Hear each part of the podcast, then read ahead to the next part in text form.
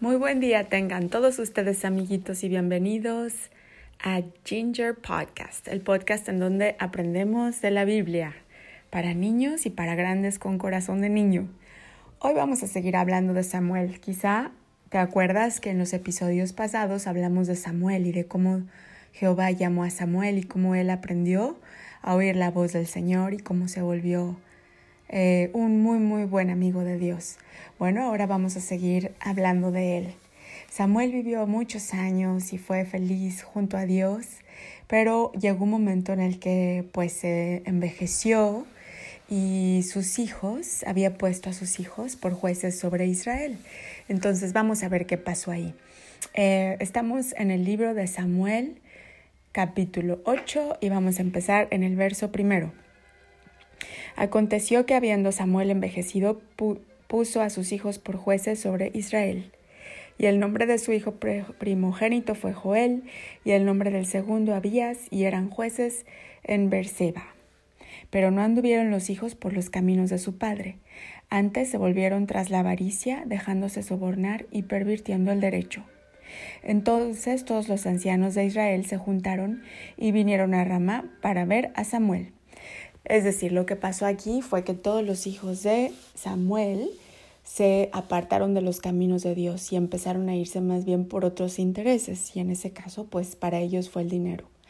Y esto no le gustó a los ancianos del pueblo, que eran la gente sabia del pueblo, así como nosotros con nuestros abuelos.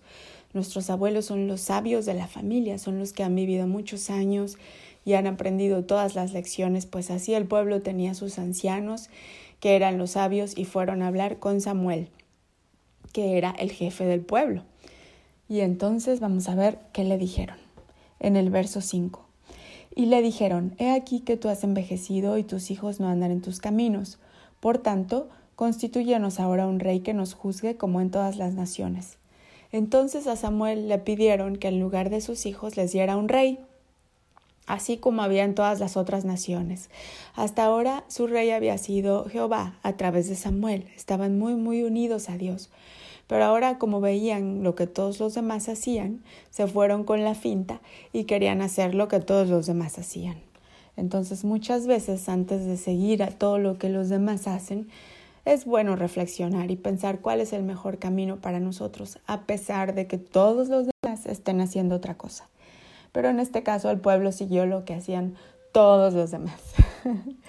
y fueron con Samuel, le pidieron un rey para ellos y dice en el verso 6, pero no agradó a Samuel esta palabra que dijeron, danos un rey que nos juzgue.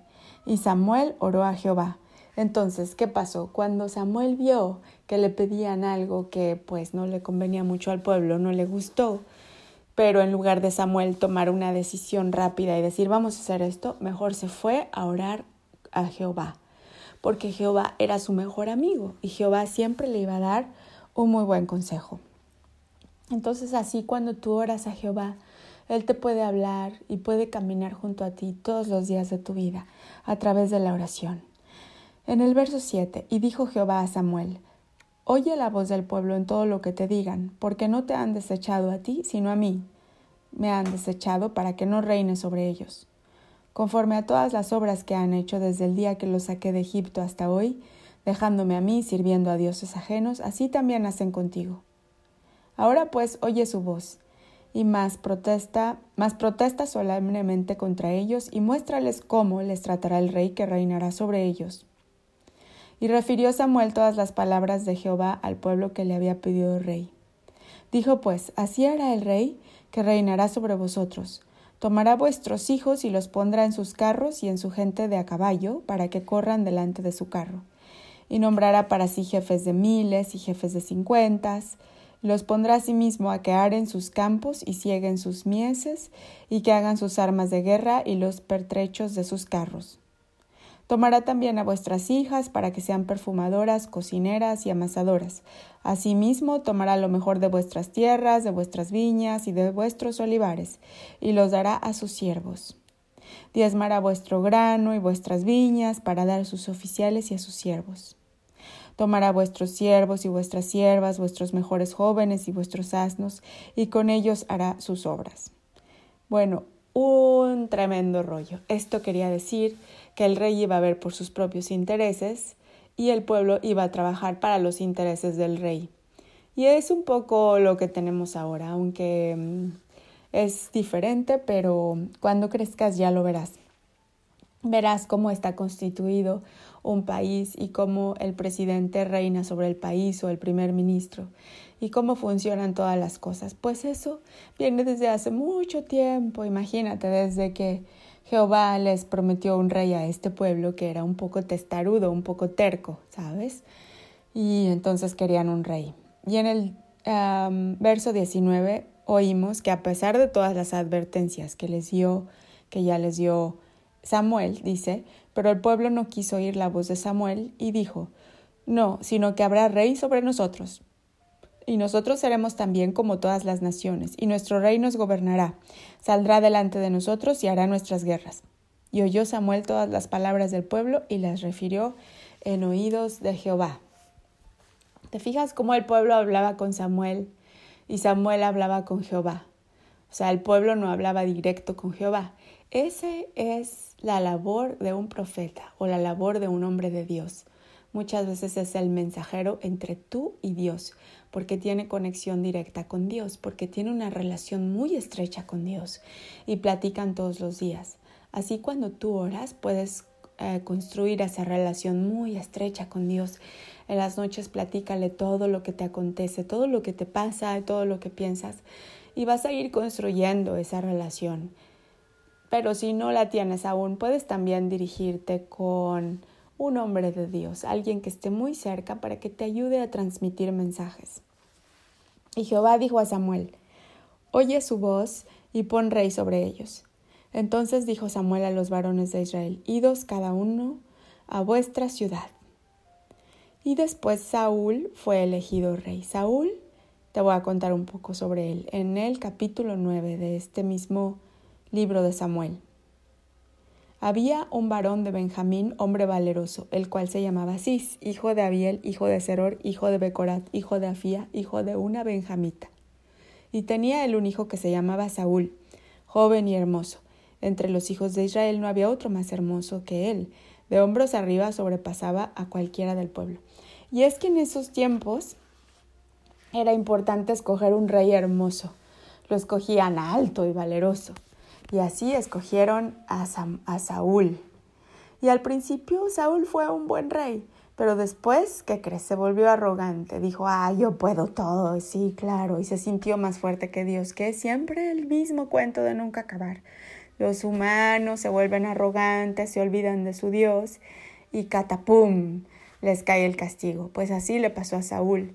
Entonces, como no amó a Dios con todas sus fuerzas y con todo su corazón y con toda su alma y con toda su mente y con todo su espíritu, porque es así como debemos amar a Dios, entonces Dios dijo, mm, este rey ya no me sirve para mi plan, porque muy aparte de los planes que el rey tuviera, Dios tiene sus propios planes y Dios es el máximo mandamás, está por encima de cualquier rey, por encima de cualquier gobierno, por encima de cualquier hasta sacerdote, por encima de todos está Dios, ¿ok?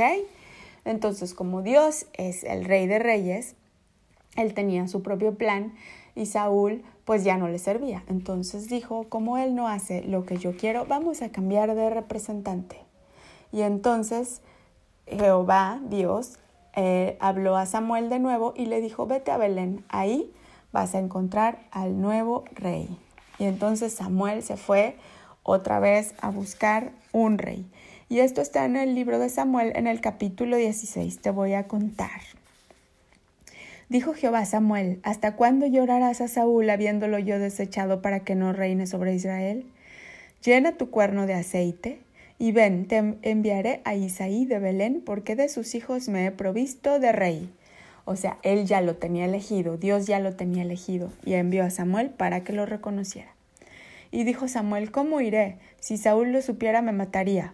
Jehová respondió, Toma contigo una becerra de la vacada, y di, a ofrecer sacrificio a Jehová he venido. Y llama a Isaí al sacrificio, yo te enseñaré lo que has de hacer, y me ungirás al que yo te dijere.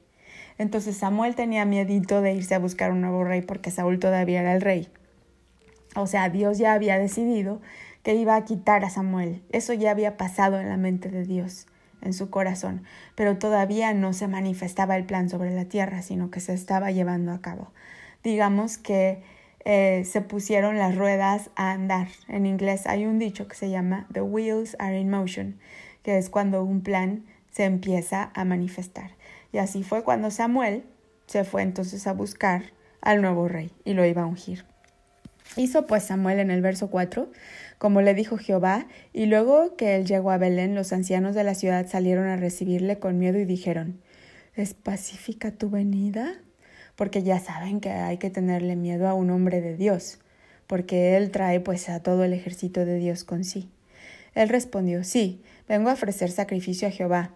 Santificaos y venid conmigo al sacrificio, y santificando a él, a Isaí y a sus hijos, los llamó al sacrificio. Y aconteció que cuando ellos vinieron, él vio a Eliab y dijo, De cierto delante de Jehová está su ungido.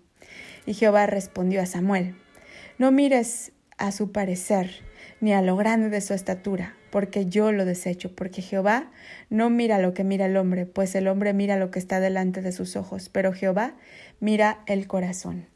Entonces, esto fue lo que pasó. David, eh, Samuel, perdón, cuando vio a todos los hijos de Isaí, dijo, seguro va a ser el más guapo y el más grande, como había pasado con Saúl, pero Dios le enseñó que en el, en el reino de Dios no importa quién es el más alto o quién es el más guapo, sino quién tiene el corazón más parecido al Señor. Te digo también algo, tu corazón, por más grande que que te vuelvas más anciano o anciana, ese lo puedes ir formando para que esté cada día más y más hermoso, más cerca de Dios. El cuerpo, pues más o menos ahí se va deteriorando y se va haciendo viejito, no pasa nada, es también bonito el crecimiento. Pero el cuerpo no cuenta tanto como cuenta el corazón. Y en este caso, pues Dios se fue hacia el corazón. Y en el verso 8, entonces llamó Isaí a Abinadab, ajá, y lo hizo pasar delante de Samuel, el cual dijo, Tampoco a este escogido Jehová. Hizo luego pasar a Isaías a y él dijo, Tampoco es este, ah, ah, este tampoco ha elegido Jehová. E hizo pasar Isaí siete hijos suyos delante de Samuel, este y este y este. Pero Samuel dijo a Isaí, Jehová no ha elegido a estos. Entonces dijo Samuel a Isaí, ¿son estos todos tus hijos? Y él respondió, Queda aún el menor que apacienta a las ovejas, pero imagínate, era un pequeñín allá, un, un eh, pastorcito de ovejas, el que menos parecía. Y dijo Samuel a Isaí, envía por él, porque no nos sentaremos a la mesa hasta que él venga aquí. O sea, no he terminado, quiero ver a todos tus hijos y no empieces tú a decidir cuál va a ser. Yo quiero ver a ese pastorcito del que hablas. Envió pues por él y le hizo entrar, y era hermoso y de buen parecer. Entonces Jehová dijo, levántate y úngelo, porque este es. O sea, era hermoso, pero era el más chiquito de todos. Y Samuel tomó el cuerno del aceite y lo ungió en medio de sus hermanos. Y desde aquel día en adelante el Espíritu de Jehová vino sobre David. Se levantó luego Samuel y se volvió a Ramá. ¡Uh! Gran día para David. Gran día para David. Samuel, gloria a Dios. Y después este es el gran y famoso rey David, que seguro tú has oído de él, el que iba a dar a muchas generaciones y una de esas generaciones iba a ser la familia de Jesús, nuestro Salvador, nuestro Rey, aunque Jesús es hijo directo de Dios, pero estaba en la familia de David, ya lo, ya lo platicaremos. Bueno, este fue un gran día para David, porque Dios lo escogió como su nuevo rey y le ungieron su cabeza con aceite. Así se hacía antes y también se sigue haciendo ahora, que es para simbolizar que el Espíritu Santo está sobre una persona y para darle los dones del Espíritu Santo. O sea que si algún día un hombre de Dios unja tu cabeza con aceite, eres muy afortunado. Pero recuerda que siempre el Espíritu Santo viene a nosotros a través del regalo que nos dio nuestro Señor Jesucristo, con o sin aceite. bueno, entonces en los siguientes capítulos vamos a hablar más de David, pero quiero que te acuerdes muy bien del rey David que es uno de los grandes hombres de Dios. Y a mí, cada vez que hablo de él, la verdad se me llena el corazón de alegría, porque a partir de él hemos tenido muchísimas enseñanzas y muchísimas victorias nosotros que somos los hijos de Dios. Entonces, gloria a Dios por el rey David y que tengas un día maravilloso en donde quiera que estés. Honra mucho a tus padres, quiere mucho a tus amigos y a tus hermanos y disfruta la presencia de Dios contigo. Hasta pronto.